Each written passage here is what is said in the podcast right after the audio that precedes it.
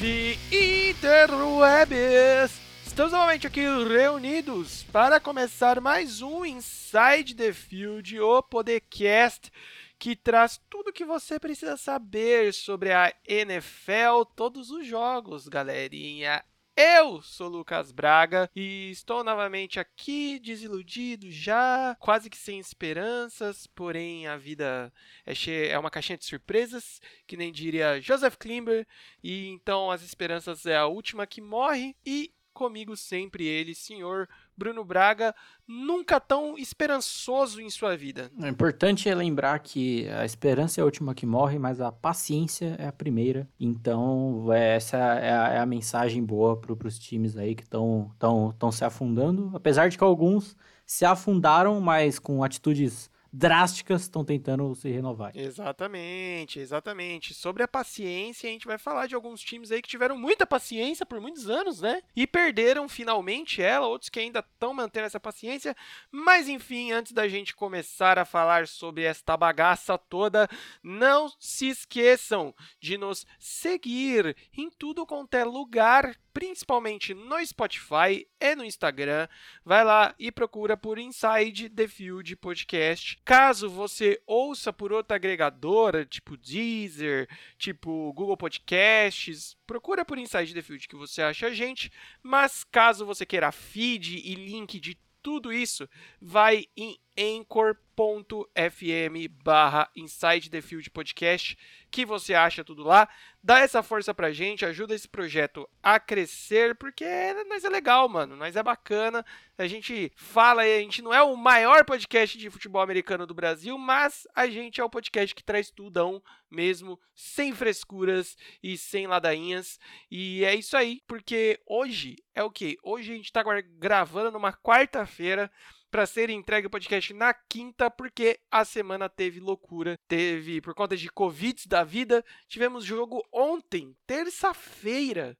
A gente não tinha jogo de terça-feira desde 2010 na NFL. Mas a bagaça começa quando? Na quinta, porque tivemos Chicago Bears versus Tampa Bay Buccaneers, 20 a 19 para o Chicago Bears. Brunão, Tom Brady tem outro papai? Tom Brady tem, e inclusive é, com a sua atitude de não, não ir cumprimentar Nick Foles ao final da partida, mostra que nem todos têm uma boa relação com os seus pais, né? Uma coisa, uma coisa normal.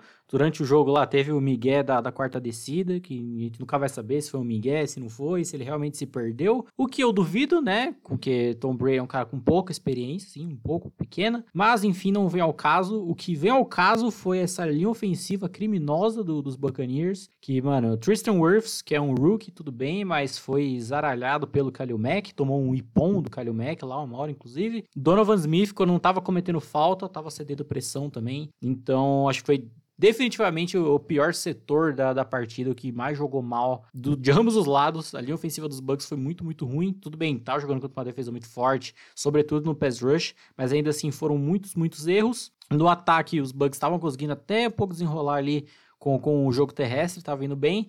Mas quando o pau fechava, meio que sobrava para o menino Brady ter, ter que resolver. E no começo do jogo ali, o primeiro quarto, estava indo muito bem. Mas aí foi apertando, foi apertando, foi apertando. E apesar de não ter sido um jogo tranquilo, né, para, para os Bears também, Nick Foles com uma interceptaçãozinha bem, bem feia, cara, eles se resolvem, porque essa é a tônica do Nick Foles, né? Como as coisas vão se resolver, não, não sabemos, mas foram, foram resolvidas. Só fica também um destaque negativo na defesa dos Bears, apesar de terem jogado bem no overall. Foi o Roquan Smith que, mano, acho que teve umas duas, três jogadas que ele lia que ia ser jogada corrida, bola pro Ronald Jones ele saía correndo para parar ele e errava o tackle de uma maneira horrorosa. Mas é, é isso, né? Os Bears, apesar de estarem um time 4-1, acho que é aquele 4-1 que ninguém compra, né? Que ninguém ninguém confia. Mas, cara, o, o importante, importante é a vitória. E os Bucks, que sim, é, é importante uma, talvez até uma derrota dessa na, na colherinha ali por um pontinho, para fazer mais essa, essa fibra pro time, que a gente viu que quando eles tiveram dificuldades, semanas seguintes ele consegui, eles conseguiam se adaptar a algo pouquinho melhor, um pouco diferente. E vamos ver se isso vai servir pro, pro time, porque vai precisar aí, principalmente para lutar pela liderança dessa divisão. É, cara, falando já dos Bucks aí, a gente sabe que há anos a grande kryptonita de Sr. Tom Brady é pressão, principalmente pelo meio da linha. Não foi tanto no meio da linha nesse jogo, mas é pressão. Ele não gosta de ter que se mover muito ali dentro do pocket e foi o que aconteceu nesse jogo. Demorou um pouco para a defesa dos Bears encaixar e começar a fazer essa pressão um pouco mais forte, demorou, mas quando ela veio, parece que realmente travou quase que completamente o ataque do, dos Bucks. Uma coisa que eu senti um, um pouco de falta, cara, é justamente no ataque dos Bucks, no caso, é justamente esse negócio de ter opções, ter cartas nas mangas, no sentido de tipo assim, porra, essa levada que a gente tá tentando aqui não tá dando certo, e aí, saca? Um, sei lá, um jogo corrido um pouco mais bem estruturado, é, a gente sabe essa Evans dependência que tanto falam, né? Que, mano, é muita bola para ele no quesito quando o bicho tá apertando, né? Apesar desse, desse jogo ele ter recebido apenas cinco passes, mas eu acho que falta isso, saca? Quando os Bugs pegaram uma defesa um pouquinho mais bem estruturada, um pouco mais bem pensada, dá essa bugada e a gente sabe que, mano, esse é um caminho meio que tenebroso aí quando fica claro que seu ataque ele é limitado, né? Porque todo mundo acaba meio que se preparando para isso. Na defesa dos Bucks, mano, foi aquele negócio de tipo, mano, foi por detalhe só que a gente tem que comentar que, velho, foram muitas faltas cometidas pelos Bucks. Foram 11 faltas no total de 109 jardas cedidas, cara. Então a gente sempre tá comentando bastante isso. E eu não sei se você percebeu, Brunão. Brunão, com certeza, porque ele é sagaz. Mas assim, quase sempre times que cometem, é, cedem coisa de tipo 90 jardas para cima de falta geralmente perde, né? Porque, mano, você tá dando um campo, basicamente, pro outro pro, pro adversário, né, velho? Isso eu acho que é aquela luz que tem que ser acendida. E eu concordo com você quando você fala que, mano, às vezes uma derrota dessa no detalhe faz o time acordar. De, já no caso dos Bears, a vitória no detalhe tem que fazer o time acordar, porque a defesa demorou pra, pra tá em campo. Tanto que eu e o Bruno, a gente tava falando. A gente falou do Kalil Mack, a gente tava assistindo junto. É, o Bruno tava assistindo, eu cheguei um pouco depois e perguntei, Bruno, o Kalil Mack tá jogando? O Bruno falou, está desaparecido. Porque demorou pra, pra encaixar, demorou pra entrar no jogo. Claro que é uma defesa que quando entra, zaralha mas demorou um pouco. E esse tal desse menino Nick Foles é aquela daquele esquema, né, mano? Você não sabe o que esperar dele,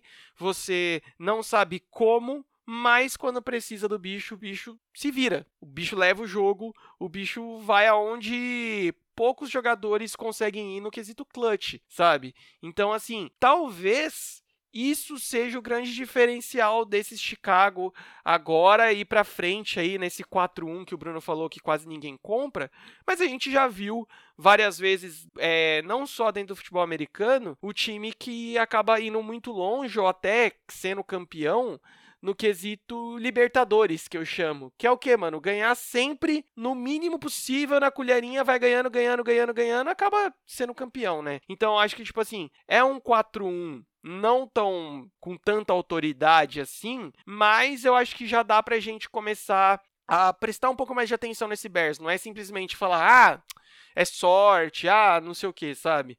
Eu acho que tem alguma coisa ali que está acontecendo. Dando sequência, tivemos Houston Texans versus Jacksonville Jaguars 30 a 14 para os Texans, desencantou no quesito, né? Pelo menos de zero não vai ser. É, finalmente aí, primeira, primeira vitóriazinha nessa essa lua de mel aí do time, né? Depois de demitir o, o treinador que fez tanto de bosta. E pelo menos pegaram um time fraco, como são os Jaguars, e ganharam, mas não ganharam tão, tão bem assim, né? Teve, tipo, muitas muitas falhas, duas interceptações do Deshaun Watson. O jogo corrido encaixou bem marromeno para variar, porque o David Johnson, tipo, eu não entendo a capacidade dele de, tipo, não quebrar pro lado. Se o bloqueio tá no lado oposto, ele não consegue quebrar pro outro lado. Ele tem que correr pro lado que ele já começou a corrida e foda-se. Ele é um touro, ele só, só vai para cima. E ainda assim, quando teve que resolver pro jogo aéreo, né? Foram 360 jardas do, do Deshaun Watson.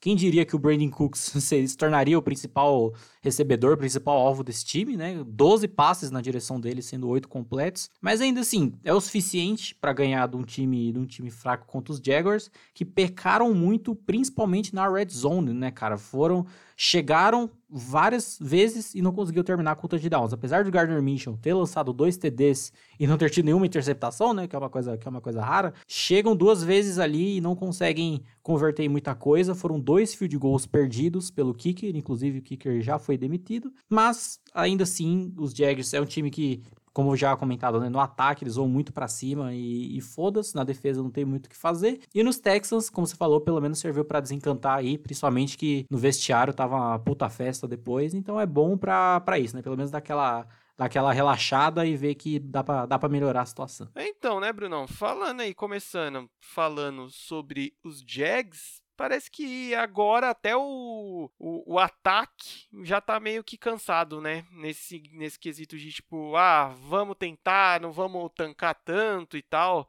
que a gente comentava antes, né? Ah, o time todo tá tancando, só esqueceram de avisar pro.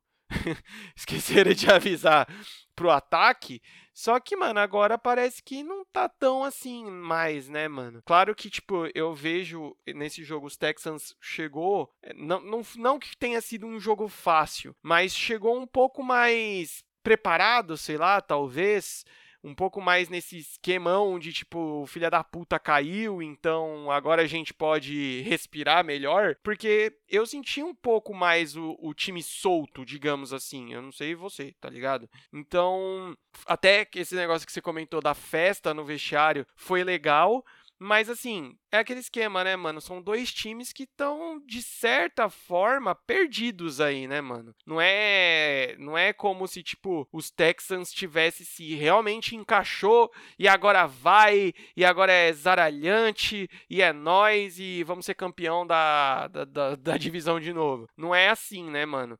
Então é, é, é uma parada meio estranha até, vou ser bem sincero, de, de ver como essas coisas esse tipo de jogo se desenrola, mas talvez seja exatamente esse gás que o time dos Texans precisava para voltar a ser pelo menos um pouco mais competitivo, sabe? Dando sequência, tivemos Ravens e Bengals, 27 a 3. Brunão, aqueles atropelo que não tem nem o que falar, né, velho? Porque é um dos melhores times da liga atualmente, muito bem encaixado contra um time que tá se estruturando de novo, né, velho? Chega lá, deu, deu uma dosinha, não deu não? É, mas é um placar que engana, cara.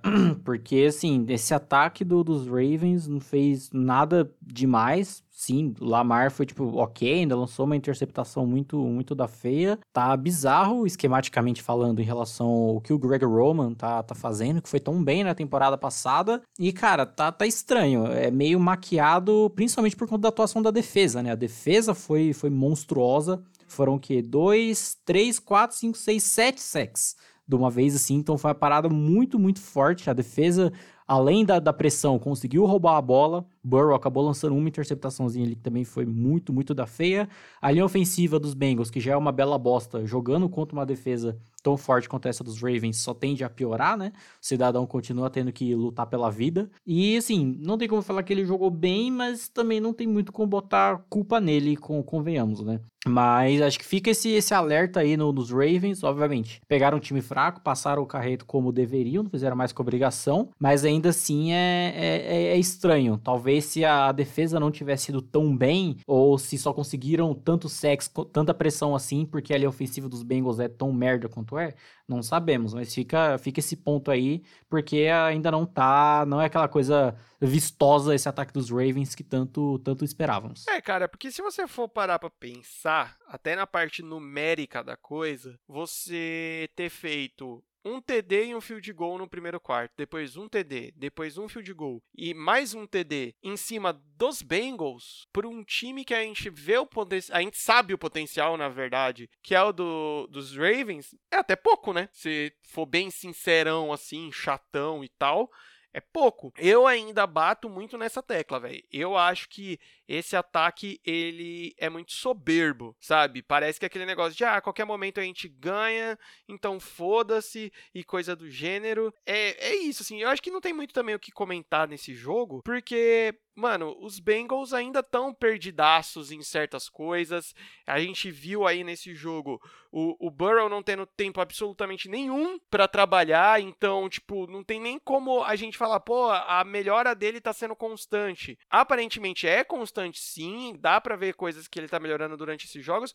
Mas, tipo, mano, nesse jogo foi o jogo que ele menos teve como realmente jogar, né, velho? Porque, que nem se falou, a defesa de Baltimore estava muito em cima, estava muito ligada. É uma das melhores defesas ainda da, da liga. Então, assim, eu acho, cara, que o hype envolvendo os Ravens, eu acho que ele ainda tá estranho, ele ainda tá de certa forma errado. Porque, querendo ou não, de certa forma, o calendário até agora tá ajudando muito. O único time que eles realmente pegaram um pouquinho melhor, eles tomaram piaba. Estavam perdidos no campo, tá ligado? Então, assim, eu acho que os Ravens com esse 4-1 deles é um dos. Eu dou mais fé no 4-1 dos Bears do que do 4-1 dos Ravens, tá ligado? De, tipo, achar o, o time mais de certa forma, até coeso, sei lá. Mas enfim. E no lado da, da defesa do, dos Ravens, que né, toda semana é escolhido o, o, jogador ofensivo, defensivo e de special teams de cada conferência, né? E no caso da, da AFC, tanto o ofensivo quanto o defensivo foram dois, dois rookies, tanto o defensivo foi o Patrick Quinn, linebacker aí dos Ravens, foi uma senhora escolha no draft e que vem jogando muito bem aí desde então. Exatamente. Dando sequência, tivemos Carolina Panthers versus Atlanta Falcons, 23 a 16 para os Panthers. Brunão, a AF, NFC Sul tem dono já? Tá fechado? É nós? É, esse Panthers aí tá, tá bem encaixadinho, né? De, parecia de, de tanque, de já pensando em Trevor Lawrence, Justin Fields, etc. Mas, cara, tá sendo um time muito bem encaixado, já estão com campanha positiva já. E de todos os times que a gente falava, né, né antes da temporada começar, nas análises de divisões, etc., que tinha tantos, tantos projetos aí, né, a, a ver, o dos Panthers é o que tá sendo mais bem administrado, aparentemente, né? Com a comissão técnica nova aí, principalmente o Matt Rule e o Joe Brady, estão fazendo um trabalho muito bacana, principalmente com jogadores novos, né? Do lado defensivo, você pega aqui todas as escolhas do draft desse ano dos Panthers foram de jogadores defensivos e todos vêm sendo peças primordiais nessas essas vitórias dos Panthers. O Gross Matos jogou muito bem semana passada, nessa foi o, o Jeremy Chin que jogou muito bem, e esse ataque também está se resolvendo, né? Como citei o Joe Brady como destaque, que é o coordenador ofensivo, que era o coordenador ofensivo de, de LSU, né? Vem se resolvendo muito bem na falta do Christian McCaffrey, o backfield, principalmente com o Mike Davis, está jogando muito, muito bem. E o nosso querido Tedinho Duas Luvas, que tá, tá botando para respeitar. Tá fazendo, não o mínimo, mas tá tipo, fazendo o necessário e tá indo muito bem dentro, dentro disso, né? E no corpo de recebedores, tem que dar um destaque ao Robbie Anderson, que como vários jogadores na liga, que até é, tá sendo uma, uma constância, que é quando o cara sai das garras de Adam Gaze e vai para um time minimamente melhor, ele aparece e aparece muito bem, que é o caso principalmente do Robbie Anderson, que era o wide receiver dos Jets até a temporada passada, já era um bom wide receiver e agora nos Panthers está sendo o principalzão foram 12 passes na direção dele, sendo 8 completos para 112 jardas. E, cara, é um recebedor muito subestimado e tá indo muito bem. E os Falcons é aquela coisa, né? Tenta, tenta, não dá muita coisa. Foi até um bom jogo do, do Todd Gurley correndo com a bola. Chegou ali perto do placar. Calvin Ridley, muito bom também, né? 10 passes na direção dele, 8, 8 completos, principalmente na falta do Julio. Mas na, nunca, nunca o suficiente, né? No, no padrão de Atlanta. E aí, finalmente, mandam embora o Dan Quinn Aleluia. Então, do, dos quatro que estavam marcados, já foi metade, só faltam dois, estamos quase lá. Até o final do ano a gente consegue. E é isso, né, cara? Já era uma decisão que tinha ter sido feita há um tempo já, e agora fina, finalmente deu. E assim, obviamente, essa temporada meio que já já foi pro caralho, né? Que inclusive não só demitiram o Dan Quinn, demitiram o General Manager também. Então veremos o que eles podem fazer de reestruturação, né, para as próximas temporadas. É aí, Brunão, é que a gente até falou nas internas aqui, mano. Está caindo um por semana. Então antes de, do, dos playoffs já era, mano. Todo mundo que a gente queria ver a cabeça rolando vai embora. E, mano, é muito estranho ver. Eu, eu, eu vou soar repetitivo com relação aos Falcons, mas é muito estranho ver como esse time tem jogadores bons, tem até de certa forma esquemas bons, assim, bem pensados e coisas do gênero, só que simplesmente não dá certo. Parece que nada encaixa direito, assim. O, o, o bagulho que eu comentei sobre o Nick Foles, de tipo, você não entende o que, que ele faz, mas ele desenrola, é o contrário nos Falcons. Você não entende o que acontece ali, que é bom, só que não desenrola na hora de matar o bicho. O ganhar o jogo, os caras não conseguem, né, velho? É muito, é muito estranho, tanto que o verbo Atlanta falconizar, ele ainda é muito vivo ali, e é foda, mano, porque aí você vê, o Matt Ryan, ele tá tentando, apesar de sempre tá deixando a sua inter interceptaçãozinha aí em cada jogo, o Todd Gurley tá jogando bem, que nem você falou, o próprio Calvin Ridley na falta do Julio Jones, tá sendo um, um, ótimo recebedor, só que os finalmente não tá dando, velho. Claro que isso passeia muito por essa defesa que é qualquer coisa, digamos assim, né? Mas, mano, temos aí essa esperança de Dan Quinn fora e, mano, de certa forma é um 0-5 ainda a essa altura do campeonato. E aí entra as, as zoeiras e até as fantasias de fãs aí, que aí eu falei pro Bruno. Imagine um Atlanta Falcons draftando nosso querido menino Sunshine e ter, ter Trevor Lawrence jogando com Julio Jones, por exemplo, Todd Gurley e coisas do gênero. Eu acho que seria dos males o, o menor de todos os times que a gente tá vendo ainda que tá zerado de vitórias aí, tá lutando aí por uma posição alta no draft. Falando dos Panthers, cara, é, eu acho que mais uma semana que só tá reforçando reforçando aquilo que eu comentei, acho que há uma ou duas semanas atrás. A falta do, Macra do McCaffrey tá fazendo o time procurar opções, o time se encaixar sem essa dependência que tinha dele e tá desenrolando, mano. Ted B tá jogando muito bem, sabe? Dentro das limitações dele, dentro do que ele se propõe a fazer, ele tá jogando bem, mano. 313 jardas lançadas com dois TDzões.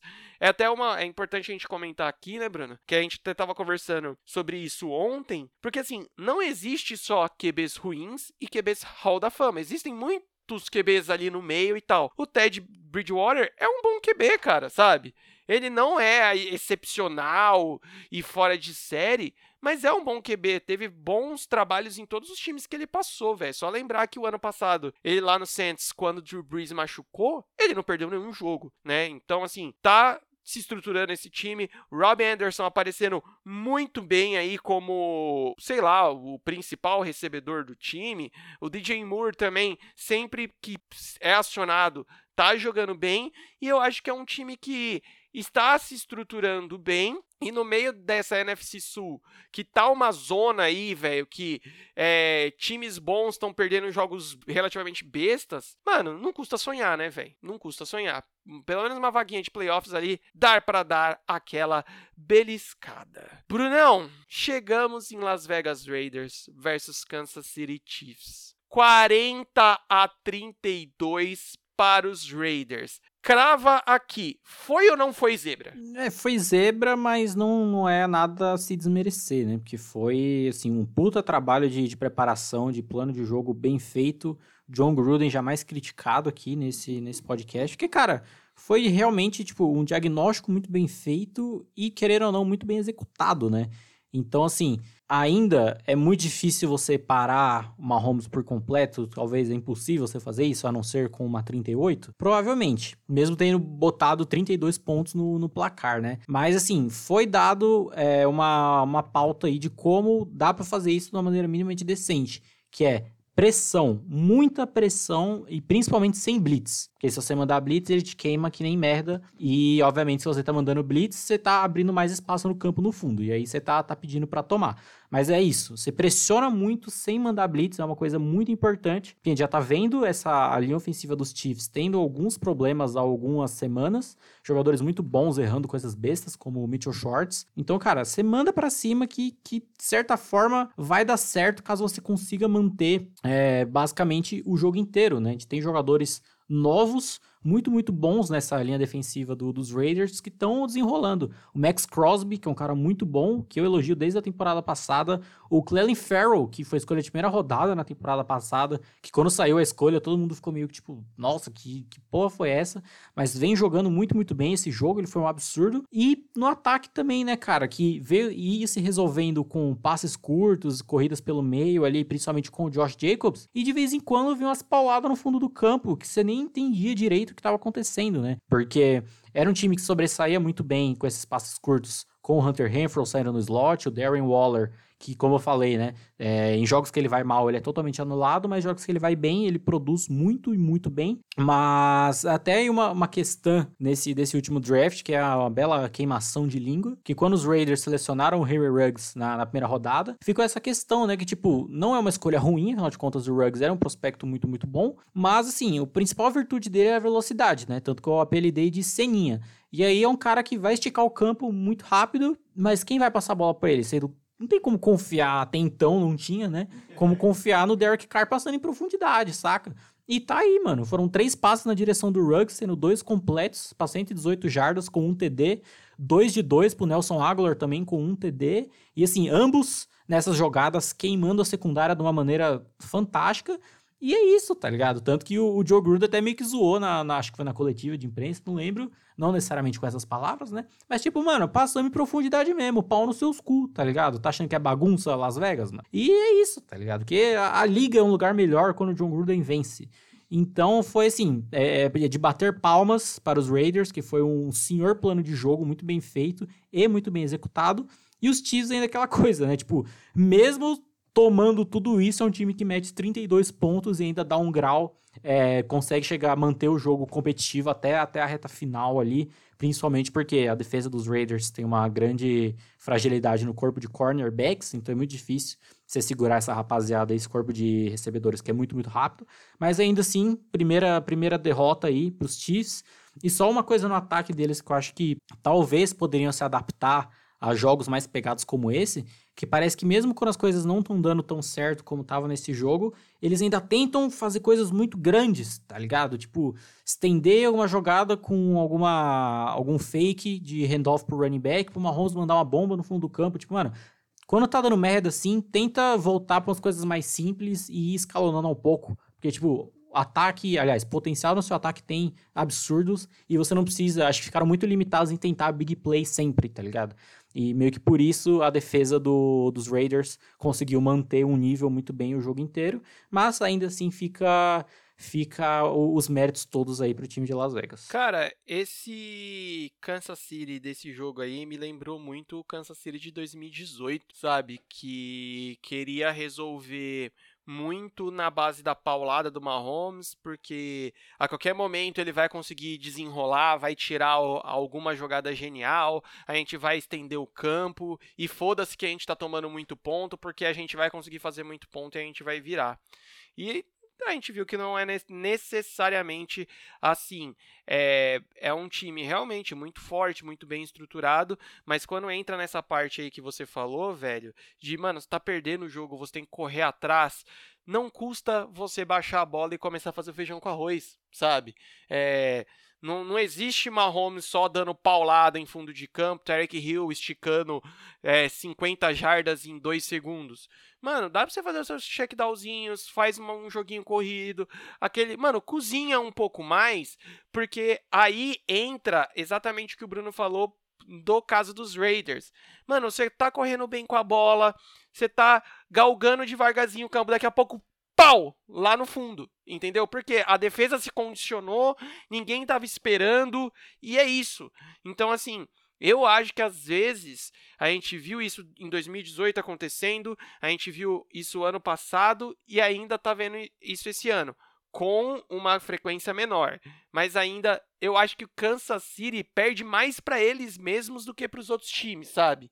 Nesse sentido, não tirando o mérito dos Raiders, Joe Gruden, a gente sempre zoou ele, ele tem as maluquices dele, mas uma coisa é fato: o cara sabe ler jogo, ponto, tá ligado? Ponto. Ele não tá há tanto tempo na liga, não é um cara que saiu da liga para ser comentarista e voltou a ser, a ser head coach de novo à toa. E outro ponto é, aí está o time físico dos Raiders que a gente sempre comentou. A gente sempre comentou que os Raiders é um time muito forte, é um time grandalhão e coisas do gênero. E é assim que você faz pressão no quarterback adversário sem precisar mandar blitz. Você tem uma linha ofensiva, os linebackers muito bem condicionados, então você consegue manter isso bastante tempo no jogo. Claro que o elenco todo é, tá nessa pegada, então não é aquele negócio de tipo, um, dois quartos você consegue mandar isso, depois você cansa e abre as pernas. Não, mano, a defesa dos Raiders ficou em cima o jogo todo, basicamente. E aí a gente entra nesse ataque que tá se encaixando muito bem. Derek Carr, nunca criticado aqui, mano. O apelido Deus Derek Carr, ele não é à toa, galera. Ele é um cara sensacional, ele é fora de série, irmãozinho. Talvez uma das melhores temporadas da carreira dele aí, pelo menos que eu lembre de ver ele jogando, 347 jardas lançadas, sem dó nem piedade. E aí você vê que é o que a gente também já comentou algumas vezes. Cara, você tem um puta running back, é o Josh Jacobs, novo, que tá jogando muito bem. E dois wide receivers confiáveis, principalmente um que abre muito bem o campo, que é o carro do, caso do Ruggs. Cara, você tem uma, um time bem estruturado no ataque aí. E aí as coisas estão andando, as coisas estão encaixando muito bem. E, querendo ou não, também tem um pouquinho da sorte do time, né? Que no finalzinho do jogo, quando o Kansas tá fazendo ou viria a fazer aquele grande é, campanha de virada, acontece a interceptação do Mahomes, né, mano? Que virou quase que um. Foi quase uma pick six, né, mano? O cara foi parado ali no, na cara do gol e depois o Josh Jacobs só teve, só teve que entrar na end zone. Então, assim, tudo juntou muito a favor dos Raiders, mas, mano, um puta mérito deles essa grande vitória. Beleza? Dando sequência, tivemos Arizona Cardinals versus New York Jets, 30 a 10 para os Cardinals. E é isso aí, né, mano? Era isso que os Cardinals precisava para voltar aos trilhos e os Jets, mano, saco de pancada oficial da galera, né? É, os Cardinals, só para dar aquela respirada, como já tinha sido falado é, podcast passado, né? Kyler Murray muito sólido o jogo inteiro, inclusive foi escolhido como o jogador ofensivo da semana da Conferência Nacional. Tá é, melhorando ainda essa, essa conexão com o Hopkins, que não é uma coisa muito difícil de acontecer, né?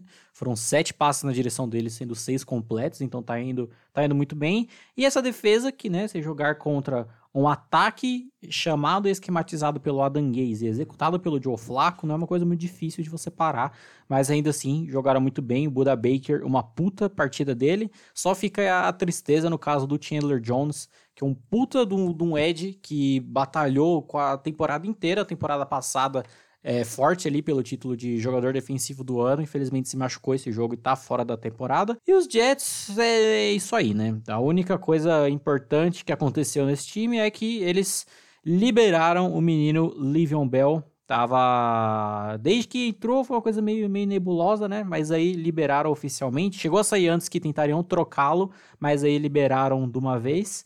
E aí, tá aí livrão agora no, no, no mercado. Foi atrás de, de dinheiro, não conseguiu o útil, pelo menos o suficiente. E a bela administração dos Jets aí, que vai pagar mais com ele cortado do time do que ele no time. Então, parabéns aí a todos os envolvidos. Cara, sobre os Jets, velho, não dá mais, né, velho?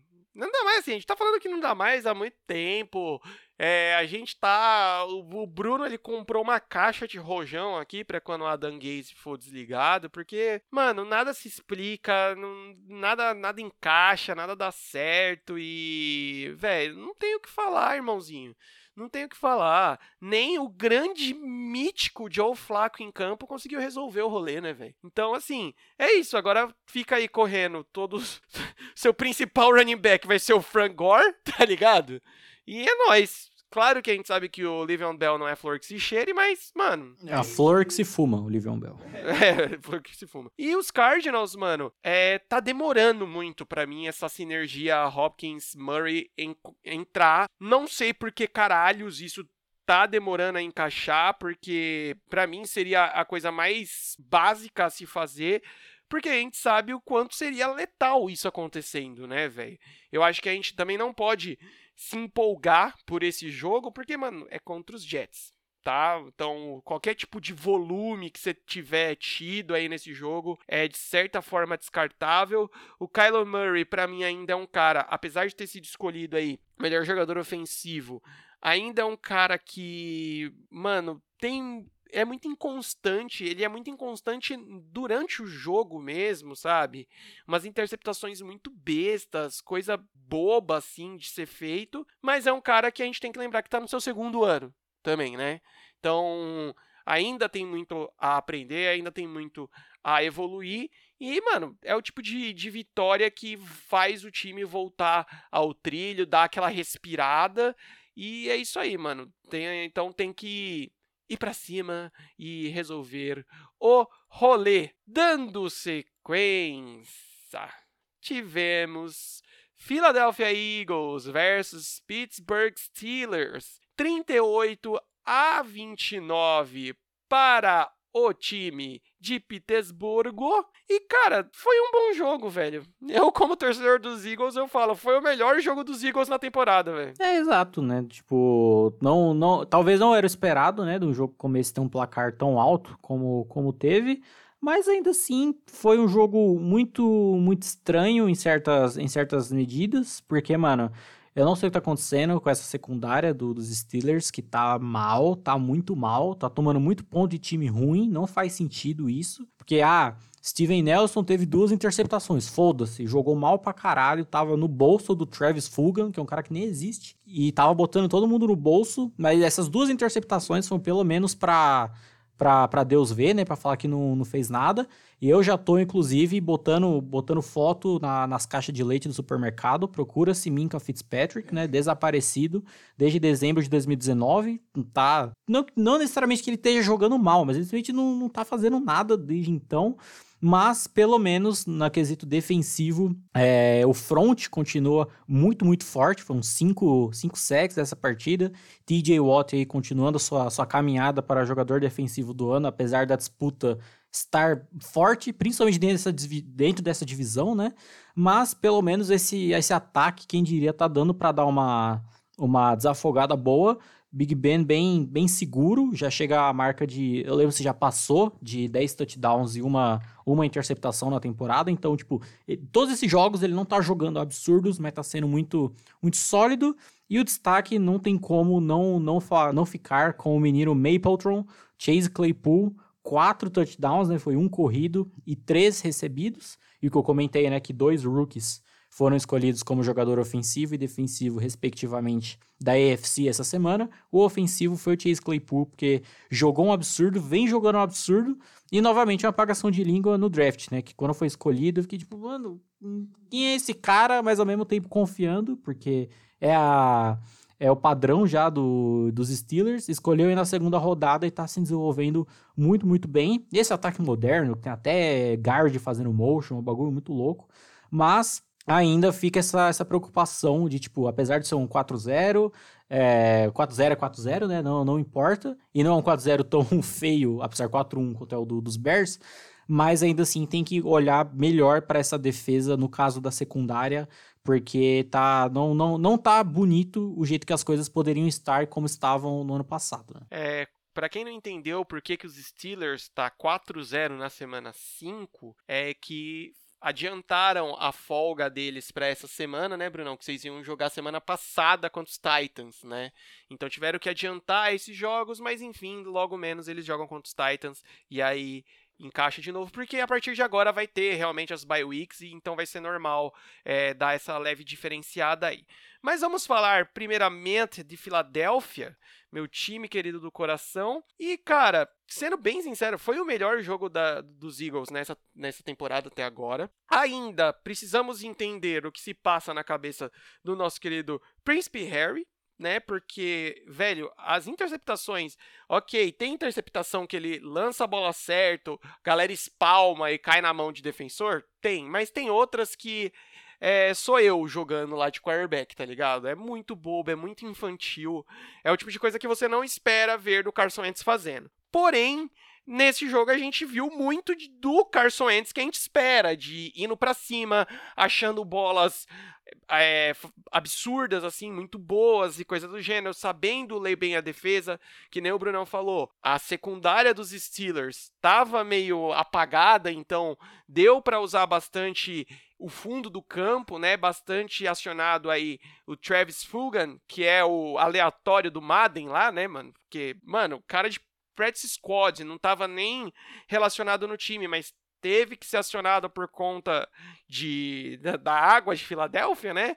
Então, assim, é foda pensar, mano, porque sei lá, velho. Eu tenho a impressão de que, tipo, vai ser mais um ano que não dá para bater o martelo no, no, quesito assim, sim, os Eagles são um time bom ou não, os Eagles não é um time bom porque o time nunca tá certo, nunca tá completo, nunca tá realmente todo mundo que deveria jogar tá jogando, sabe? Então tem isso apesar da gente ver aí certas certas, como que fala, tipo, certos apagões. Carson Wentz, mano, um tal de Zach Ertz recebeu uma bola nesse último jogo e a gente tem muita esperança nele, né? Querendo ou não, é um dos melhores tight da liga. Então, é meio assim, é meio foda e tal e não tenho muito o que falar, velho, infelizmente. Já nos Steelers, cara, essa linha defensiva tá delicinha, tá gostosinha. É uma das melhores da temporada numericamente, né, Bruno? Sim. É... Junto com a dos Rams, estão empatados. Aliás, a defesa como um todo, né? São as duas defesas que estão empatadas com mais sexo na temporada até agora, com 20. Exatamente. Claro que eu acho que tem que ter um leve alerta aí para essa secundária porque a gente tá falando de um Philadelphia Eagles com Carson Wentz na Disney com recebedores de practice squad, né, mano? Quando você pegar um time que é um pouco mais arredondado nisso, talvez isso grite, mas o ataque de, dos Steelers está sendo, assim, sensacional. E quando eu falo sensacional, não é no quesito tipo, ai, ah, tá enchendo os olhos, tá sendo aquele ataque plástico, lindão de ser visto. Não, mas está sendo direto, está sendo aquele ataque que ele entra em campo e ele pontua basicamente saca? Ele vai tirar alguma coisa da manga, pontuou em todas os quartos aqui. Então tava difícil de parar esse ataque, porque quando não era um passe bem colocado do Big Ben, tinha corridas interessantes sendo feitas. Então, assim, velho, o, se alguém tinha algum nhan do Big Ben com a volta dele por ter sido uma cirurgia no cotovelo, é uma coisa meio chata e coisas do gênero, mano, já já deu, né? Não precisa mais. E a gente viu aí umas bolas bem longas para esse tal de Chase Claypool, né, mano? Meninão aparecendo aí, mano. É a especialidade da casa, né? Fazer wide receivers bons, então não é de se estranhar. É um 4-0 de respeito, sim.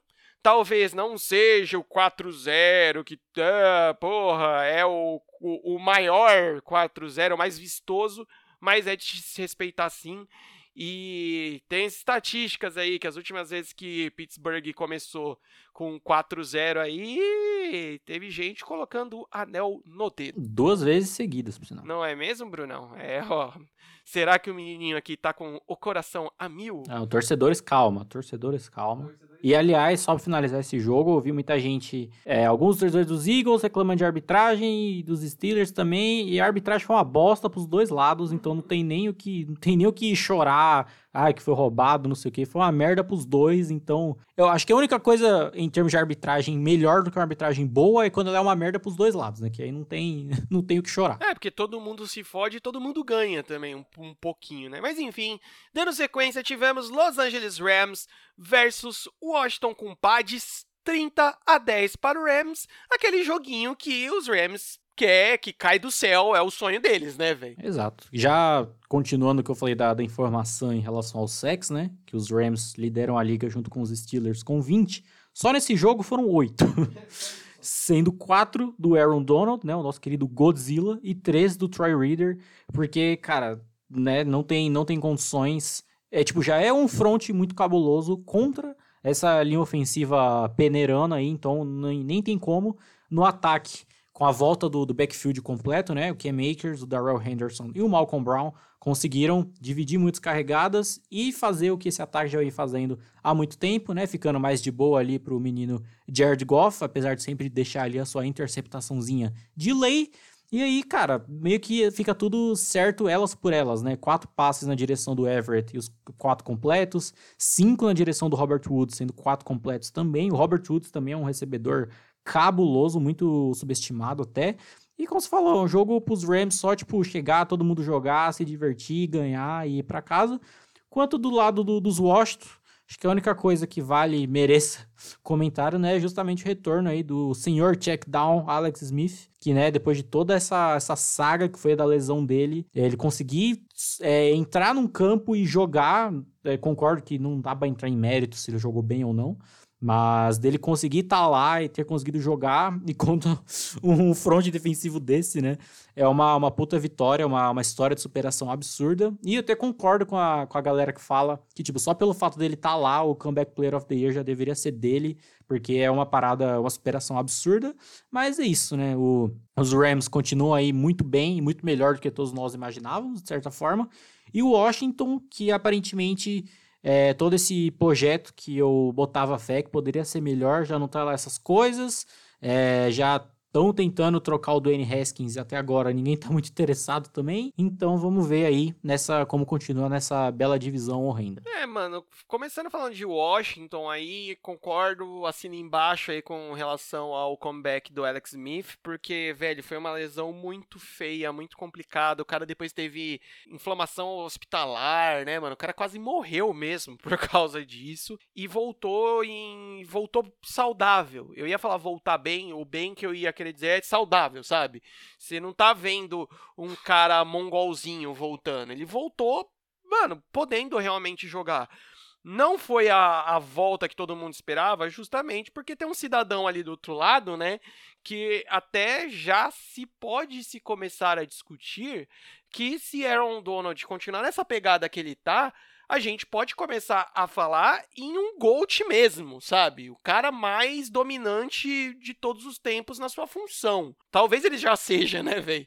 Então, assim, é, é, deu até uma certa dosinha, né? Podia meu, deixar o Alex Smith voltar, sei lá, jogando contra os Giants, que é a próxima semana, se eu não me engano. Então, tipo, porra, daria dá um palco melhor pro mano. Mas enfim, já é muito legal. Realmente é uma dó ver todo o plano, digamos, que estava sendo construído aí para o futuro dos, do, dos Washington meio que se perdendo já, velho. Esse negócio de quererem trocar o, o quarterback, eu acho chato, eu acho até de certa forma feia, porque você não deu condição do cara mostrar quem ele é e tal. Isso daí até vai virar uma pauta lá pra frente aqui no programa. Mas, assim, velho, você mudou de, de treinador, o treinador muitas vezes manda e desmanda no time, né? Não tem muito o que fazer. Se o cara não vai com a cara do jogador, ele não vai usar e ponto. Já os Rams, velho, é o que eu falei.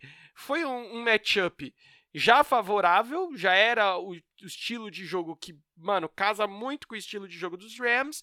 E tudo dando certo, todo mundo jogando bem, jogando direitinho, apesar de Jared Goff deixar a sua interceptaçãozinha ali meio que de lei e deixar também nítido que ele não sabe fazer um spike, né? Mano, o cara quase caiu de cara no chão fazendo um spike e jogou a bola mais no, na parede do, do fundo do campo do que no chão. Mas enfim, é, cara, o, o, os Rams, eu acho que se, se for um time centrado nessa evolução de tipo assim, mano, vamos jogar um joguinho de cada vez, né? não entrar no hype, sabe? De tipo, ah, caralho, é nóis, porra!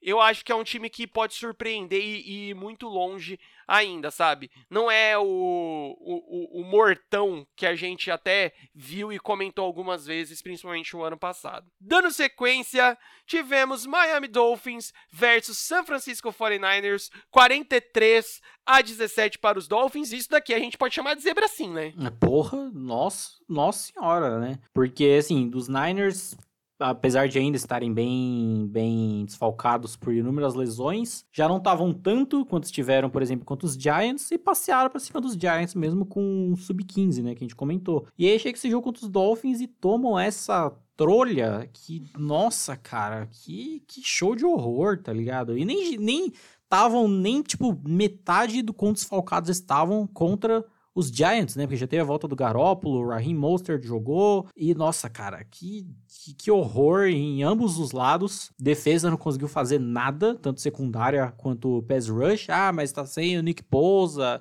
Mas não é como se não tivesse ninguém. O Eric Armstead ainda tá lá, tá ligado? Ele não fez nada. Ele foi zaralhado por essa linha ofensiva dos Dolphins, que a gente para pensar nem é uma linha ofensiva boa, tá ligado? Então, assim, foi muito, muito, muito estranho. E Jimmy Garoppolo, velho, tá sério isso, mano? Terminou com um rating de 15.7, tá ligado? Tipo, assim, é nítido que ele não tá 100% recuperado da lesão. Isso é nítido. Mas, cara, erro de, de leitura, tipo, você vê que é nítido ainda é, que ele não tá 100%, quando ele aparecia muito apavorado, tá ligado? De forçar, às vezes, passes com leituras erradas para se livrar da bola logo e foda-se. Tanto que, mano, quando a gente uma coisa que a gente comentava antes da temporada passada começar, que era com esse retorno do Jimmy Garoppolo depois da lesão que ele teve em 2018, né, que ele se machuca na semana 2, para 2019 se teria essa melhora o suficiente dele, e a gente comentava muito do trabalho de pernas dele, que era horrível. E continua horrível. Sério, tipo, não faz sentido. Já, acho que já, já tá no, no, ponto que, mano, virou memória muscular e não adianta, tá ligado? Pode vir Deus abençoar o cidadão que vai continuar nessa mesma pindaíba. E aí, do meio do jogo, no meio do jogo, né? Mais pouco encaminhado ali mesmo, porque o espanco já tava muito grande. Então, considerando que ele ainda não tá 100% recuperado, nem fazia muito sentido deixar ele no campo ainda, né? Então, tacaram o CJ Better lá só pra só porque você tem que ter um quarterback para terminar o jogo, né? Você não pode dar, é, dar desistir, dar um WO e foda-se. E os Dolphins, mano, nada a ver com isso, só passaram por cima Ryan Fitzpatrick, velho, 28 passos completos de 28 tentados, com 35, 350 jardas e 3 TDs. A parada, assim, absurda que é, dá dessas do, do Fitzpatrick, né? De, de vez em quando ele dá um, uns jogos explosivos desse, e de vez em quando nos Dolphins que tudo encaixa muito bem, até do lado defensivo, né? Que era uma coisa que eu vinha comentando, que, tipo, tava faltando de tanto investimento que teve, do potencial do Brian Flores e etc.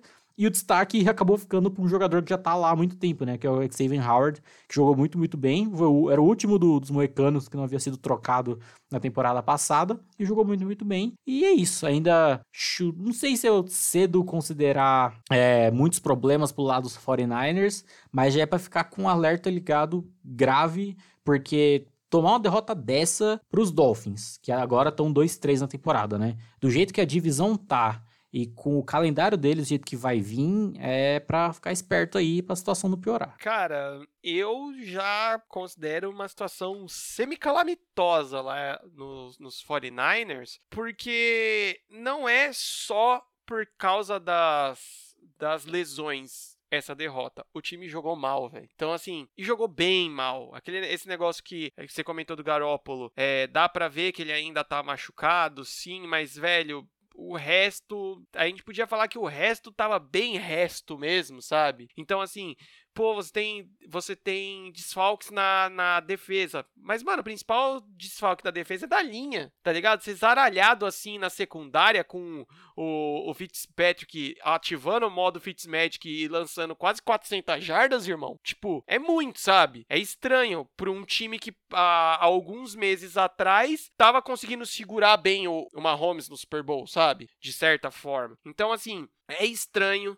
Talvez seja aquele negócio que eu comentei bem no começo da temporada, que talvez seja a hora de o time começar a se mover no sentido de já tá muito claro a forma que a defesa joga, a forma que o ataque joga. Então, talvez seja a hora de começar a se mudar ali, mano, a se modificar, a se melhorar de alguma forma, porque, velho, vocês estão na NFC, o pau tá atorando, vocês estão na divisão que vocês jogam, irmão, sabe? E vocês estão 2-3. Você tá na mesma campanha dos Dolphins, sabe? que é um dos piores times, é considerado um dos piores times da, da, da NFL. Então, tipo, é estranho. Eu acho que o alerta tá ligadaço. Também já levanto aqui, mano. Será que já não é a hora dos 49ers começarem a pensar em um quarterback, sabe? Que, tipo, talvez o máximo que o Garópolo faça é o que ele tá fazendo. Provavelmente, se for isso, os 49ers têm que entender que, mano, não vai muito mais longe. Já nos Dolphins, velho, foi o dia que deu tudo certo, tudo encaixou bonitão. Fitzpatrick jogando bem, jogando contra uma defesa é, na Disney aí, então aparece aparece, mano, ele consegue distribuir bem, mano. Preston Williams, Devante Parker jogando, até o Megazek. Eu achei até um, um Tyrande ok, assim, que o pessoal não comenta muito. Então, assim, é. Mano, deu, deu tudo certo. E é o time que. Os Dolphins, eu acho que é aquele time que ele vai fazer o papel de o time cuzão que vai tirar vitórias de outros times, tá ligado? Tipo, se você for muito nessa de já ganhei pra cima dos Dolphins, você vai tomar. E, mano, eles continuam nesse projeto de acerta um pouquinho aqui, acerta um pouquinho ali e tal. Essa defesa já tá se mostrando bem mais coesa e coisas do gênero. Então, velho, é, o projeto digamos que aos poucos está sendo encaminhado, tá dando certo, né, Bruno? Dando sequência, tivemos New York Giants versus Dallas Cowboys. 37 a 34 para Dallas no jogo que a gente pode com comentar talvez o mais triste até agora, né, mano, nessa temporada, porque é o deck, Deck Prescott, quarterback dos Dallas Cowboys, fraturou a perna de uma forma muito feia e, tipo, tá fora da temporada e dependendo de como as coisas forem, o cara pode ter até encerrado a carreira, né, velho? É, assim, a, a, você vê a, a, a graveza, ó, o nível do, do bagulho é justamente, tipo, que o, o mínimo é a temporada no, no lixo, né? O mínimo é isso e o que é muito triste por todos os motivos, não só pelo mais óbvio de ser um jogador se machucando desse jeito horrível, mas por ser um cara que, tipo, não, não dizer que tava carregando o time nas costas, mas era um dos que tava e o principal, digamos, né? De, dessas três derrotas, vários jogos que, tipo, mano, tendo que correr atrás do placar de uma maneira absurda e conseguindo fazer isso, ou a própria vitória contra os Falcons, tudo bem que eram os Falcons, né? Mas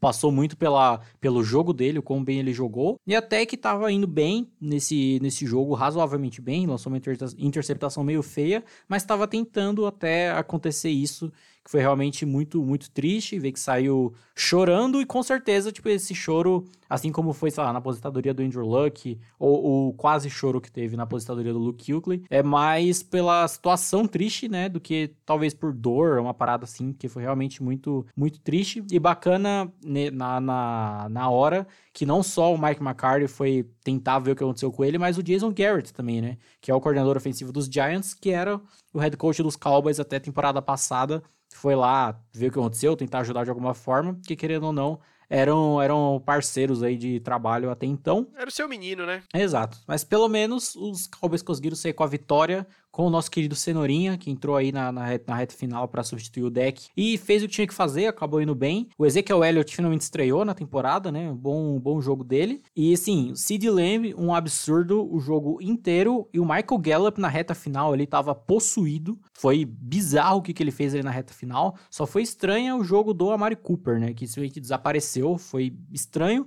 Mas é o que a gente fala desse corpo de recebedores que é, que é tão forte, né? Mesmo um Amari Cooper fazendo um jogo qualquer coisa, com o Lamb e o Gallup jogando nesse nível é, é o suficiente, digamos assim. E a defesa continua muito né, é, salário em dia e tackle em falta, apesar do a leve melhor ali do, do Jalen Smith, que ainda não dá para entender o que aconteceu com ele, porque temporada passada, mesmo com a falta do Leighton Van Der Esch, ele jogou um absurdo. Foi para mim o melhor jogador da defesa dos Cowboys temporada passada e nessa tava um show de horror. Esse jogo foi um pouquinho melhor, mas era um pouco esperado de, de dois times com duas defesas horríveis, ter tido um placar alto. E os Giants ainda ainda naquela, né? Daniel Jones, novamente, seu problema de turnovers continua, principalmente com fumbles, e tem que ver até onde vai manter isso, né, cara? Porque já tá no nível. Tudo bem que é a segunda temporada dele, mas já tá no nível praticamente insustentável. Darius Layton se tornou o principal recebedor desse time, afinal de contas, não tem muito, muito para quem passar e vai até, até bem, mas é isso, né? Fizeram o suficiente para manter o jogo competitivo menos até o final para tomar do,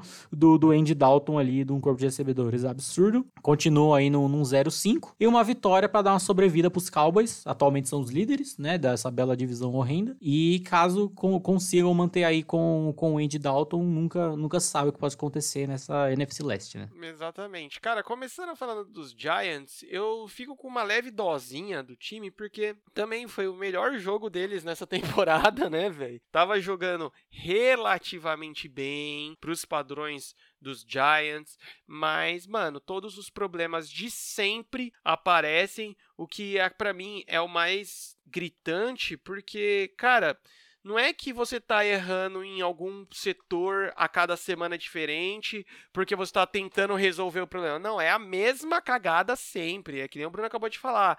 É fumble besta do Daniel Jones. Mano, parece que não tem direito essa sinergia entre ele e os recebedores. Então, às vezes, é muita bola isolada. É, a linha ofensiva muitas vezes deixando o bicho na mão, tendo que correr pela vida lá, então é muito estranho e fica essa dosinha, né? Porque, mano, conseguiram meter 34 pontos e até que caminharam bem, tornaram o jogo competitivo. O que deixa muito claro que a defesa dos Dallas tá uma merda para tomar 34 pontos de Danny Dimes e companhia, né, velho? Então, tipo, velho, o grande ponto agora é, você não tem mais o Dak Prescott, que é o cara que tava puxando as vitórias e os empates até quando acabava perdendo, mas a vitória na marra, né? Então, assim, essa é a hora dessa defesa brilhar, dessa defesa engatar, aquecer e finalmente tomar vergonha na cara e ir para cima, mano. Porque, assim, foi triste, foi feio, mas o que, Brunão? A temporada segue, né? A temporada, você não vai dar WO do time inteiro vai entrar o menino Cenourinha. Aí que, mano, até fez um, um bom fim de jogo ali, né, cara? Distribuiu bem a bola, fez o necessário para ganhar, mas aí é a hora que todo mundo realmente vai ter que dar aquele um pouquinho a mais. O Zeke tem que jogar todos os jogos como jogou nesse, basicamente. O Sid Lamb tá se mostrando aí um puta recebedor que a gente sabia que ele era, talvez aí é, brigando forte pelo calor ofensivo do ano, né, mano? Tá, principalmente nesses últimos dois jogos aí, o bichão está aparecendo mais, apesar de ter que concordar com o Brunão, mano, que o Amari Cooper tá sumidaço, né, mano? Tá estranho, assim o que deveria ser o principal jogador ofensivo do time, né, mano? Então, assim, fica aí o alerta, porque, mano, é, é triste saber que, mano, o time que já tava com muitos problemas vai ter que se reinventar aí no meio da temporada, né, velho? Mas o esporte é desses. Dando sequência, tivemos Indianapolis Colts versus Cleveland Browns, 32 a 23 para os Brownsão. Bruno, já dá para falar que agora embalou de vez? Sim, mas ainda é estranho, porque óbvio que tipo tá muito melhor do que já esteve, principalmente do, do começo da temporada, né?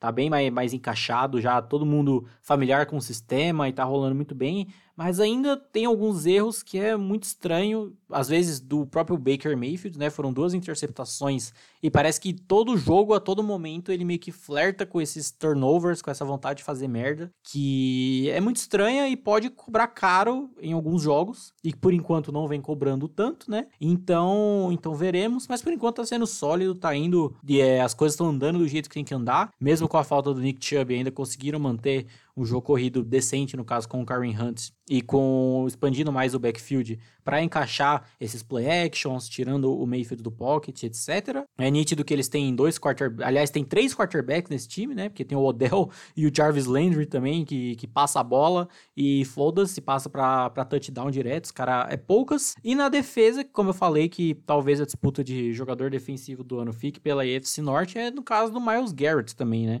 Que vem jogando um, um absurdo e caso mantenha esse ritmo, vai, vai brigar forte, que tá jogando muito, muito bem, e principalmente contra uma linha ofensiva muito boa, que é a, que é a dos Colts. Então é um, é um fator, é um parâmetro muito muito bom para você medir em comparação a outros, né? E no caso do, dos Colts é bizarro porque o, o, alguns drives vão seguindo muito bem, aí caga tudo de uma maneira absurda. Nesse caso, duas interceptações do Philip Rivers, que é estranho, tá ligado? A gente falava tanto que talvez a temporada dele com os Colts seria mais bem encaixada porque teria essa linha ofensiva boa, coisa que ele não teve na temporada passada com os Chargers, mas ainda tá, tá, tá estranho, tá? Não tá, tá dando para confiar e que pode custar jogos nesse, nesse nível, né? Até então era um time com muitas dificuldades na, na red zone, tanto que o Blankenship tava tendo um recorde absurdo lá de, de field goals. Nesse jogo mesmo foram 3 de 3, então é um time ainda que precisa dar uma uma funilada, uma melhorada em certas coisas. A defesa já melhorou bastante, mas o ataque ainda tá dando umas vaciladas absurdas. Ah, cara, começar a falar dos coaches é. É, mano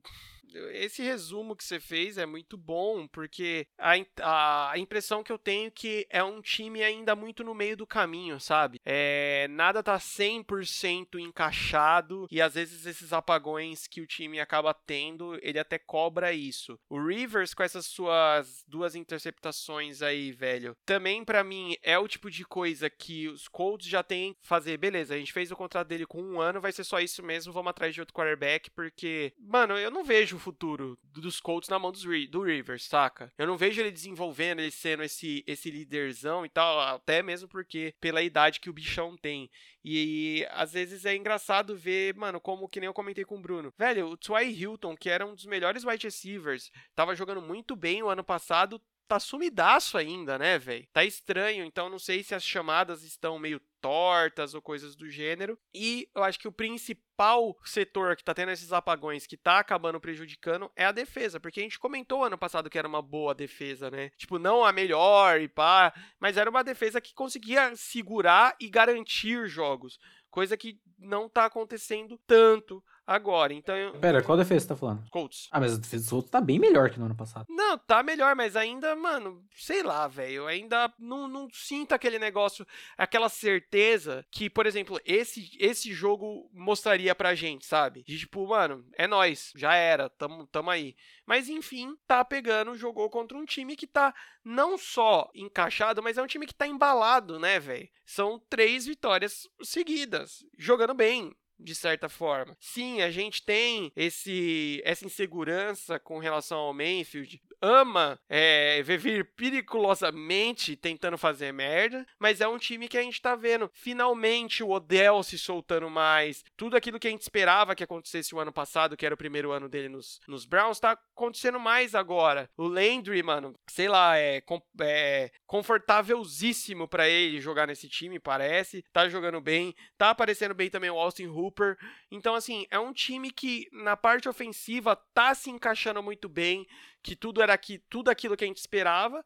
E na parte defensiva, esse menino que gosta de agredir os amiguinhos, o senhor Capaceta, velho, o que ele tá jogando é uma, uma parada absurda e tá fazendo sentido esse time agora, sabe, mano? Eu, eu vejo essas vitórias dos, dos Browns, essas três vitórias até agora, a dos Browns, sendo vitórias construída, sabe? Não na cagada, na sorte, no susto, sabe? Então tá sendo o time que a gente esperou o ano passado, mas finalmente tá desenrolando agora. Dando sequência, a gente teve Minnesota Vikings versus Seattle Seahawks 27 a 26 para o Seahawks e é assim que eles gostam, né, mano? Pelo jeito é assim que é, é assim que tem que ser. É, tem que ser na, na, na colherinha, foi um time que demorou para engrenar no caso desse jogo, né? Tanto que passou o primeiro tempo inteiro sem botar nenhum, nenhum pontinho aí no, no placar, que estava sendo vítima de uma defesa que veio bem preparada, pelo menos para esse primeiro tempo, né? A defesa dos Vikings jogou muito marcando em cover 4 e tendo uma dupla de safeties absurda, como é o Anthony Harris e o Harrison Smith. Estavam marcando muito bem o fundo do campo, o que não faz muito sentido, tipo, nesse jogo faz muito sentido, mas eu quero entender qual a lógica que os Vikings têm em utilizar isso em certos jogos e não adaptar para jogos melhores. Que eu lembro que eu falei isso no Divisional Round no começo do ano,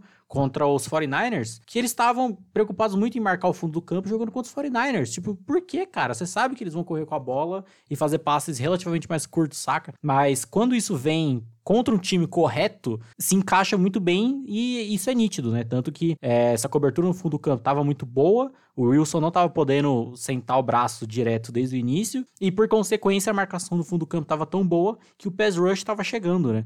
Era uma, uma grande crítica que eu tinha nessa defesa, que com os nomes que tem não estava conseguindo resolver em nada, nem secundária, nem pass rush. E quando a coisa encaixa melhor, meio que funciona tudo muito bem, apesar de só ter funcionado melhor no, no primeiro, primeiro tempo, que limitou muito o time do Seahawks. No ataque, eles vieram muito bem também com as corridas do, do Dalvin Cook, que é aquela coisa, né? Você vai rodar o relógio, vai deixar o Russell Wilson sentadinho no, no banco e etc. Mas o problema é que o Dalvin Cook machucou de novo, né? Não sei qual é, acho que é o que? A terceira, quarta. Acho que todas as temporadas, desde que ele foi draftado, ele tem alguma lesão que tira ele do jogo e pode fazer ele perder mais alguns jogos. Lembrando que eles renovaram com o Dalvin Cook, então fica a questão. E aí acabam tendo que correr com o Alexander Madison, que não é um running back ruim, mas não é o Dalvin Cook, né? E aí dá uma, uma complicada. Muita gente falando que, tipo, ah, na reta final não tinha que ter tentado aquela conversão é, de quarta descida, tinha que ter chutado o field goal. Mas é aquela parada, né, cara? Você joga para vencer tudo bem, o field goal daria a liderança para ele no, eles nos pontos e faria o Russell Wilson ter que atravessar mais o campo ainda e se vai dar certo ou não, não sabemos, e tentar a quarta descida porque se convertessem e conseguissem o touchdown depois, a vantagem ia ser duas vezes maior e era um jogo praticamente ganho, né? Porque só se o Russell Wilson lançasse, sei lá, duas Hail Mary seguidas para conseguir é, chegar no placar. Então não, não julgo essa, essa decisão no, no final do jogo. E aí, os Seahawks é aquela coisa, voltam segundo tempo mais bem encaixados. O primeiro, depois que diagnosticaram que não iam poder atacar muito fundo do campo, ficaram mais para passos curtos e pro meio. E quando foi liberto, né, esse fundo do campo, aí foi um ataque absurdo do jeito que sempre, sempre foi, principalmente pro DK Metcalf, um jogaço dele, principalmente aquele drive final, foi um absurdo. E é muito da hora você ver, tipo, pensar desde a época do draft do ano passado, que quando os Seahawks escolheram o Metcalf, já era nítido como bem ele encaixar nesse time, porque já era do, do estilo dele, que encaixaria muito bem jogando com o Wilson, e é claro isso, e acabou sendo do, do jeito que os Seahawks gostam, né? Apesar de ainda ser um time que não tem defesa, principalmente com a falta do, do Jamal Adams, piora ainda. E aí, pass rush não funciona, secundária também muito meia bomba. Talvez o problema mais esquemático do que de jogador em si, não sabemos. Mas é isso. Seahawks mantém se invictos ainda, né? 5-0. É, um, um dos dois times da NFC continuam, continua invictos, mas ainda nessa, nessa colherinha, como, como sempre. Cara, começaram a falar dos Vikings, aí esse negócio que você comentou da galera que reclama de ah, não deveria ter tentado a segunda descida e coisas do gênero, mano, isso daí é muito analista de pós-jogo, né, mano? A gente que tava assistindo o jogo aqui, era uma decisão meio que óbvia tentar ali, porque era realmente, basicamente, ganhar o jogo, converter essa descida, né? Então, tipo, porra, mano, que nem você falou, você ia ter que. O Russell Wilson ia ter que voltar pro campo, fazer um TD, esperar recuperar a posse de bola e fazer outro, sabe? Então seria uma coisa muito improvável. Então, assim, era jogar na certeza de ganhar o jogo ou na ainda na esperança de ganhar o jogo, né? Então, mano, com certeza foi válido. Eu acho errado a galera que tá criticando isso. E querendo ou não, mano, o ataque jogou bem. Talvez o melhor, melhor jogo do ataque nesse sentido. O Kirk Cousins estava jogando ok, o que a gente sabe que ele joga. Claro que essa o desfalco do Devin Cook fez muita diferença, foi muito sentido no final do jogo. Talvez, inclusive, essa conversão de dois pontos com o Cook em campo fosse completamente diferente, né? A jogada, a chamada e coisas do gênero. Temos mais Adam Thielen cada vez mais aparecendo. Parece que o Cousins finalmente entendeu, tipo, velho, é o Thielen joga nele, manda nele, tá ligado? Você não tem mais dois wide receivers tão bons para você ficar dividindo. Então manda a bola no Thielen porque tá dando certo, tá dando bom, conseguiu dois TDzinhos aí. Mas, velho, você tá jogando contra um bicho da NFL, foi divulgado essa semana que eu acho que foi, eu vi hoje só, que finalmente o, o Madden reconheceu o Russell Wilson como o time 99, né, de overall. Então assim, velho, a campanha que o, o Wilson tá fazendo esse ano tá uma coisa absurda. Tá realmente, mano, de outro planeta e com esse menino Metcalf que parece que tá focado aí em ser o jogador ofensivo do ano, né, mano? A gente já pode começar a falar sobre isso, inclusive. É, tá uma parada bizonha, sabe? De, de força ofensiva e tal. Eu ainda acho que o grande calcanhar de Aquiles dessa defesa é a linha ofensiva, que, mano, muitas vezes coloca o Russ em situações de vida ou morte. Aí, aí o bichão tem que correr, não dá tempo de fazer leituras e coisas do gênero. E não é sempre que vai dar certo. É mais um jogo aí ganhado na colherinha da colherinha. Mas é isso. E, mano, essa defesa aí a gente já tá comentando há muito tempo. Não é toda hora esse ataque vai conseguir marcar ponto pra caralho. Então, mano, se quiser manter essa, esse favoritismo, digamos assim, precisa acordar. Mas a gente comentava isso ano passado e a gente viu onde o Seahawks chegou, né, velho? Então, assim, Claro, a, a, falta de Jamal Adams está fazendo muita, muito peso aí. A gente vê a nítida diferença quando ele está em campo ou quando ele não tá. Mas assim, talvez o grande ponto seja esse, né, Brunão, mano? Vai tirando as vitórias na, colher, na colherinha enquanto ele não volta, para quando ele voltar ser uma coisa mais tranquila. E tamo 5-0 e poucas, né? Dando sequência, tivemos Los Angeles Chargers versus New Orleans Saints.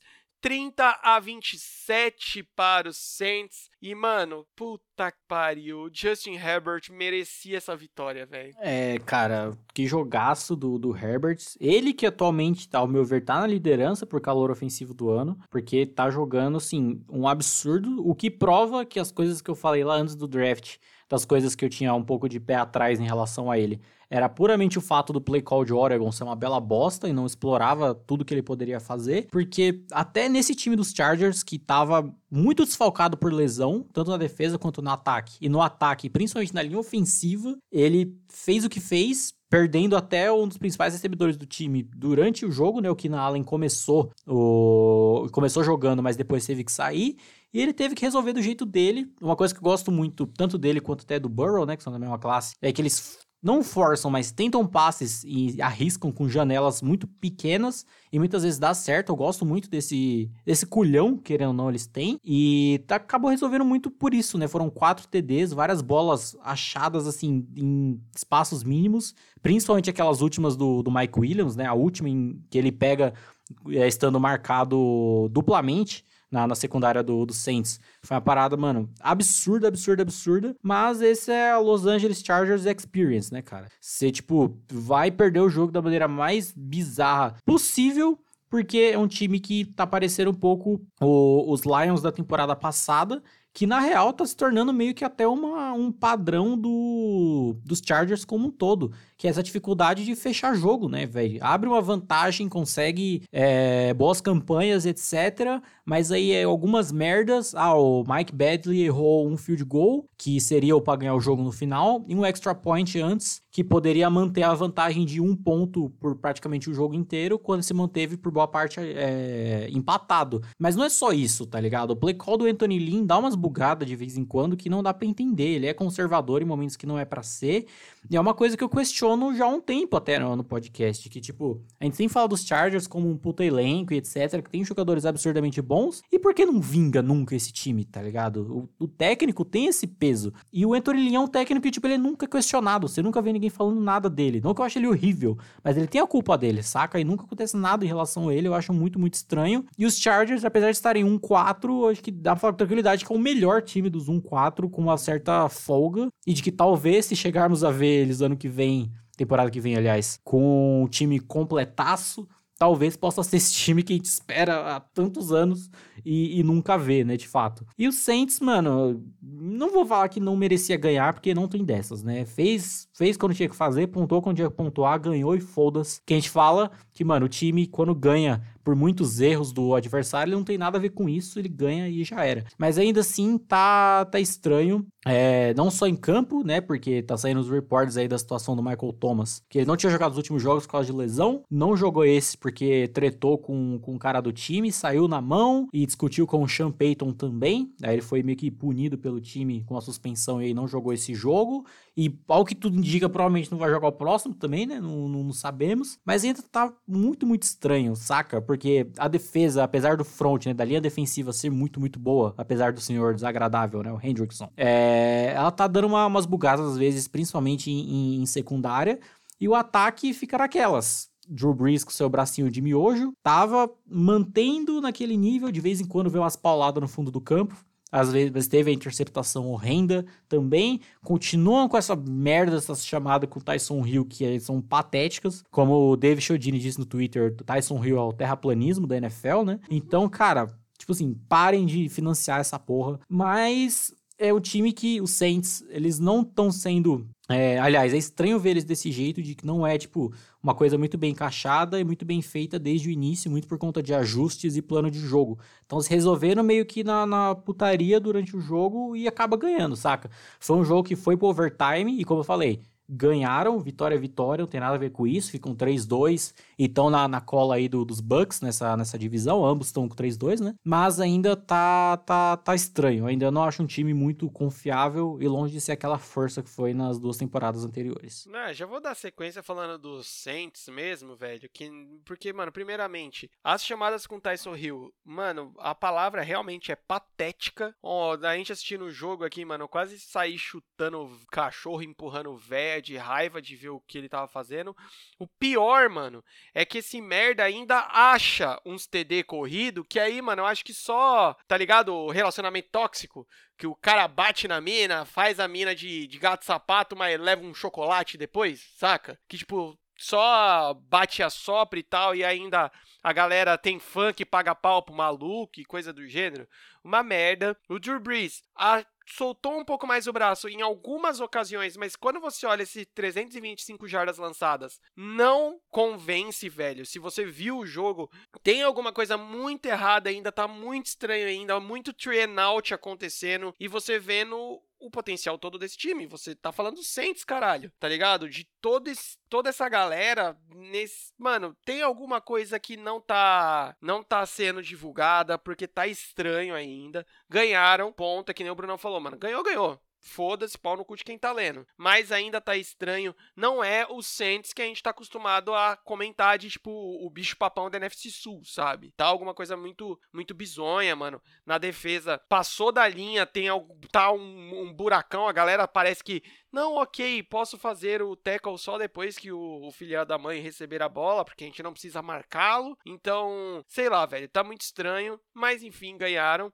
E nos Chargers, mano, eu já vejo aí Justin Herbert, sim, talvez correndo já um pouco longe pelo título de calor ofensivo do ano, apesar de ainda ter umas cabeçadas dele e tal, algumas coisas que também a gente pode não só falar com relação a ser um calouro, mas pela linha ofensiva também não ajudar tanto em certos momentos, mas ele tá encaixando, ele já tá colocando, imprimindo a marca dele nesse time, que é um jogador muito físico, que ele tem um atleticismo muito forte. O Bruno falou muito sobre isso. Então, se precisar fazer scramble, ele vai fazer e vai fazer bem.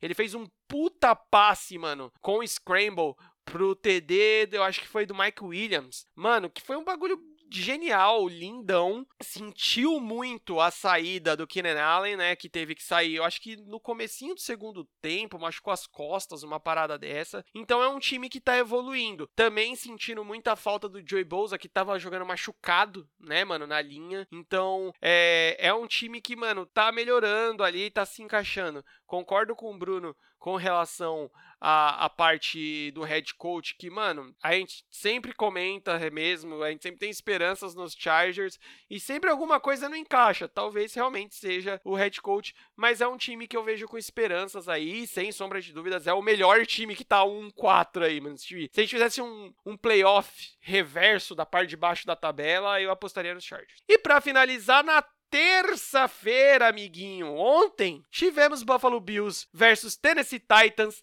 42 a 16 para os Titans. Brunão ganhou o time com o quarterback mais parrudo? Tá, com certeza, porque Big Balls Ryan estava, estava online. E, assim, novamente é o fator Adam Gaze, né, cara? O cara, depois de tantos anos trabalhando com esse bosta, quando saiu, saiu bem e virou esse, esse cara que virou, né, cara? Ontem, 21 passos completos de 28, com 195 jardas, 3 TDs lançados e um corrido. Então, é uma parada bizarra, não tanto bizarra quanto o Ryan Tannehill correndo, né? Depois que ele, que ele pula pro TD, ele dá uma desequilibrada, quase morre, mas foi, foi da hora.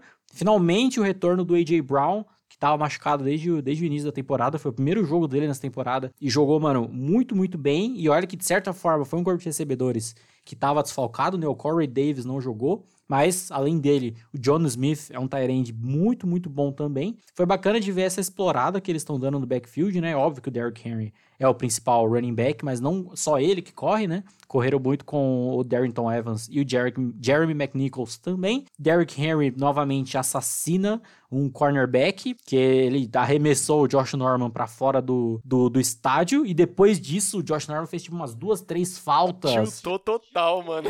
Tiltou, velho, tiltou. O mental dele foi, foi pro saco. E ele gosta de fazer isso com jogadores com número, acho que é 29, né? Que ele fez o Earl Thomas lá, que ele rodou com uma mão no jogo contra os Ravens, foi a mesma coisa e é, é essa a função do, do Derrick Henry, né? E na defesa, cara, foi um absurdo de ver, primeiro, quão bem eles foram parando o jogo terrestre dos Bills, e segundo, que eles jogam muito em zona e tava indo muito bem, porque o Josh Allen vai tentar muitas vezes esses passes mais longos em pontos futuros, e por não ser até um, um corpo de recebedores que é, tipo, tão rápido ou com catch rate tão absurdo, dá tempo de todo mundo se ajustar e chegar, coisa que eles fizeram contra os Patriots no card e contra os Ravens no Divisional Round, saca? Partidaça do, do Malcolm Butler, então essa, essa defesa que, mano, consegue parar ataques muito fortes, tanto terrestre quanto no, no, ataque aéreo. Tanto que o Josh Allen foi limitado muito. Até começou o jogo bem, né?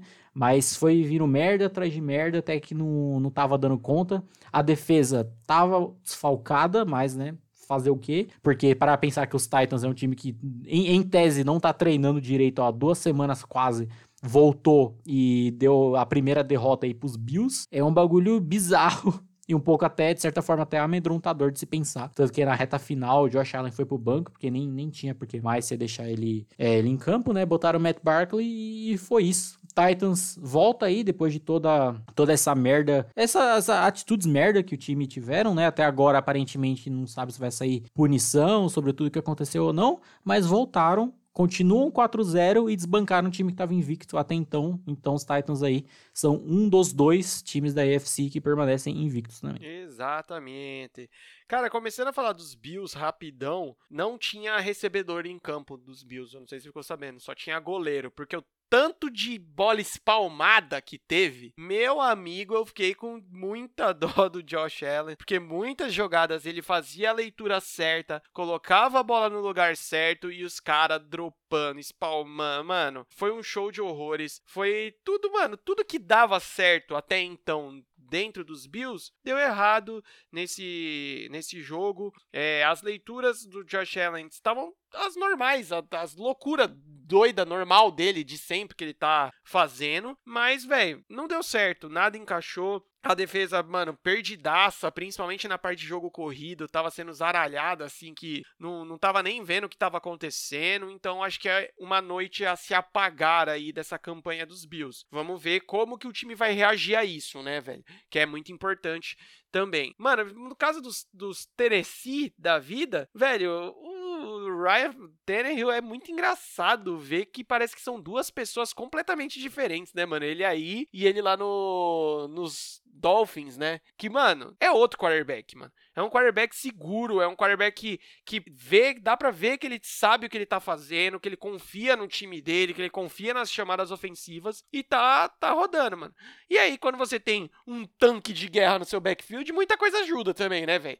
Você sabe que, ah, mano, qualquer coisa eu solto a bola na mão dele aqui, o maluco com espaço ou não, ele vai correr, ele vai abrir, vai achar buraco, ele vai fazer buraco, né? Então, é, mano, é um time que tá se encaixando, essa volta do AJ Brown vai ser extremamente importante para esse time na, no quesito de recebeções. E, mano, você vê o, o time encaixando muito bem no ataque, a defesa cada vez mais mordendo, mais coesa e coisa do gênero. Filhão, esse é o time que foi parar na final da, da conferência, sabe? A gente tem que lembrar disso. Então, logo menos, a parada desenrola. E é isso, Brunão. Final da quinta semana, sexta semana já chegando aí. Para você que não sabe, não teremos jogos na quinta, porque teve jogo na terça. Logo menos volta o, calendário, ele, ele desenrola, fica normalzinho de novo. E com isso terão dois na segunda novamente. Exatamente. E começaremos o jogo domingo com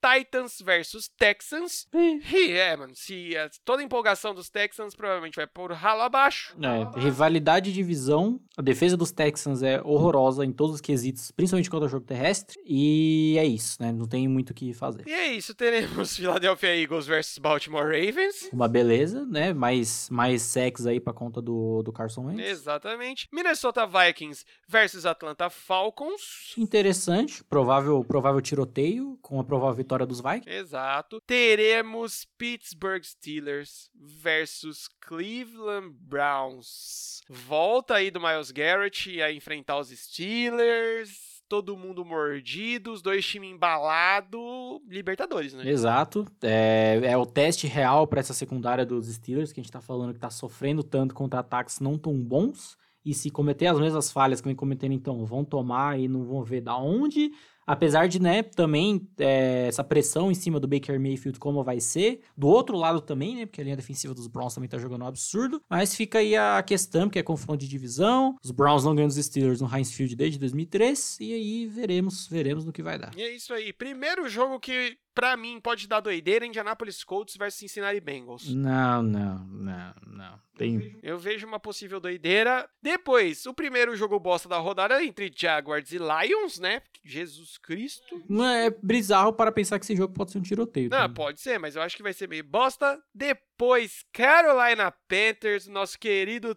Ted Two Gloves versus Chicago Bears de Big Dig Nick Foles. Bom, bom matchup e pra ver como esse, esse ataque dos Panthers se adapta a uma defesa forte como essa. né? Exato. Outro candidato de jogo bosta da rodada, Giants e Washington, né? Seja o que o senhor quiser. Exatamente. New England versus Denver Broncos. Teremos a volta de Cam Newton já? Não, ninguém sabe. Ninguém, não sabemos. E mais, né, pelo amor de Deus, né? Se não ganhar dos Broncos, não ganha mais de ninguém. Exato. Depois teremos Dolphins e Jets. Ó, ó os Dolphins aí ficando 3-3 no rolê. mano. Sim, sim. Vai vendo, vai zoando. Depois teremos Tampa Bay Buccaneers versus Green Bay Packers com Aaron Rodgers descansado, Brunão. É, rapaz, vamos ver que essa defesa dos Bucks é, é feita de, de fato, porque tá sendo muito boa, principalmente contra o jogo terrestre. Vamos ver como vão é, preparar o Aaron Jones, essa rapaziada. Provavelmente teremos a volta do Davante Adams, não sabemos, mas vai ser um matchup curioso, né? Infelizmente, esse último jogo dos Bucks, o Vita Vea se machucou. Não sei se ele tá fora da temporada,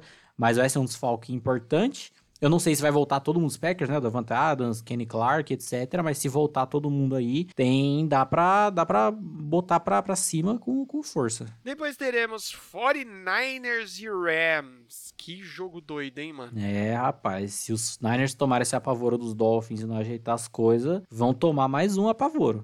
Você falou em tiroteio? Teremos Buffalo Bills versus Kansas City Chiefs segundona, velho. 6 horas da tarde, irmão.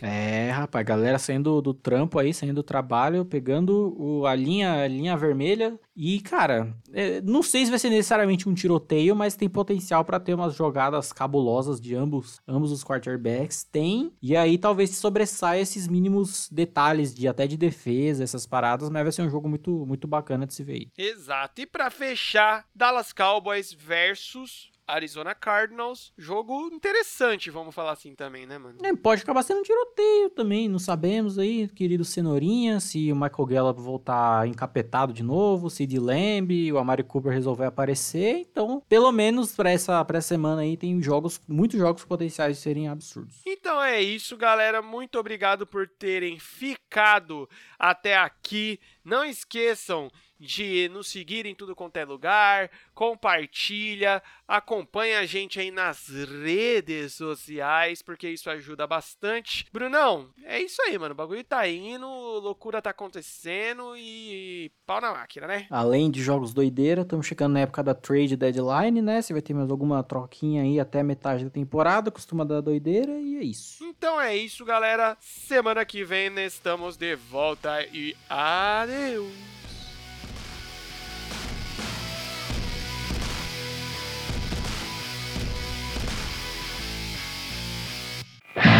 Podcast editado por Lucas Braga. Contato via Instagram em arroba lucasbraga35.